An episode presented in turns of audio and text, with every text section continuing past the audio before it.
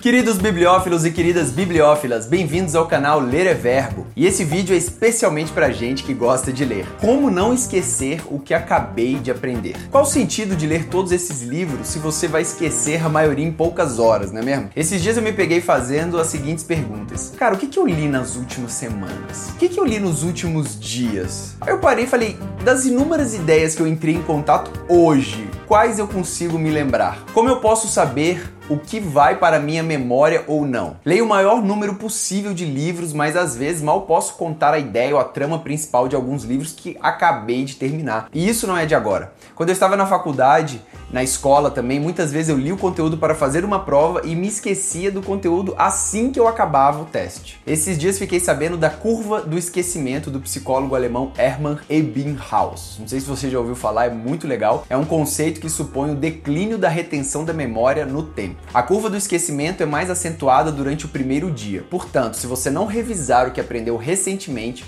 é mais provável que esqueça a maior parte do material e sua memória continuará a diminuir nos dias seguintes. O que vai restar é apenas um pedaço da informação. E não temos mais tempo de revisar e nem de aprofundar nada.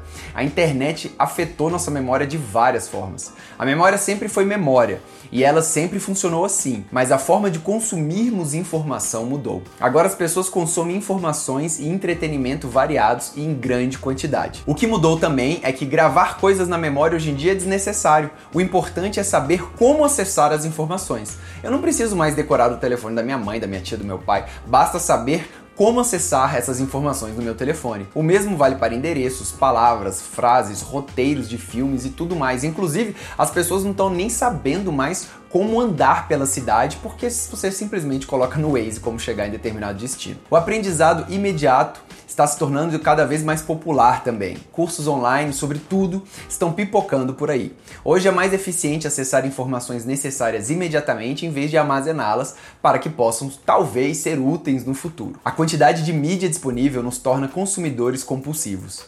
A Netflix funciona como um buffet. Pague e coma tudo o que conseguir. Somos encorajados a comer o máximo que pudermos, mesmo quando o nosso cinto ameaça explodir devido ao consumo excessivo. Você já ficou em casa em uma noite de sábado e assistiu uma temporada inteira do seu programa favorito? Você seria capaz de lembrar a história de cada episódio? Você seria capaz de se lembrar do conflito e da resolução? É verdade que as pessoas geralmente colocam mais em seus cérebros do que elas podem suportar. E para suportar, elas esquecem de coisas de curto prazo prazo. Você coloca uma coisa, outra tem que sair. Pesquisadores da Universidade de Melbourne descobriram que aqueles que assistem a muitos programas de TV esquecem um conteúdo muito mais rapidamente do que as pessoas que assistem a um episódio daquele programa por semana.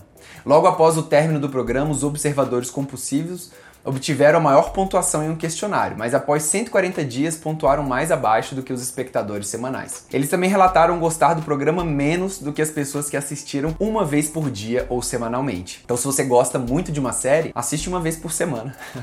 Isso cabe à leitura também. Existe o transtorno da leitura compulsiva. Lemos mais, porém lemos na internet apenas para obter informações ou para nos divertir. É uma risadinha momentânea e você quer outra risadinha momentânea.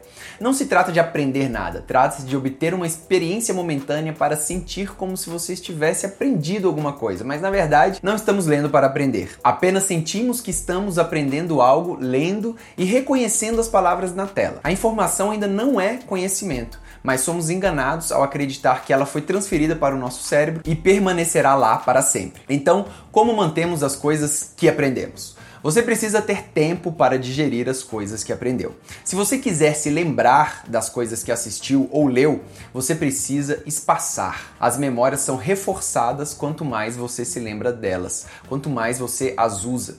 Se você lê um livro de uma só vez, por exemplo, num avião, você está apenas mantendo a história em sua memória de curto prazo. Você não vai conseguir guardar aquelas informações de verdade.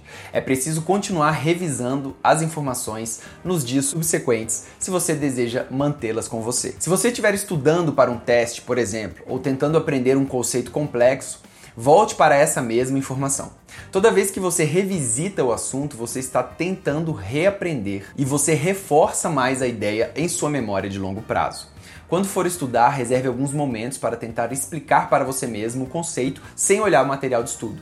Se você se sentir preso, leia o conceito novamente e tente se lembrar depois de algumas horas. Quanto mais você praticar, maior a probabilidade de reter e recordar no futuro. Se você está lendo um livro bem escrito, talvez nunca precise usar a recordação, pois os bons escritores sabem que a recordação é difícil e, portanto, eles reiteram frequentemente as observações anteriores para que você não se confunda. Então, existe um método uma solução é o método das perguntas.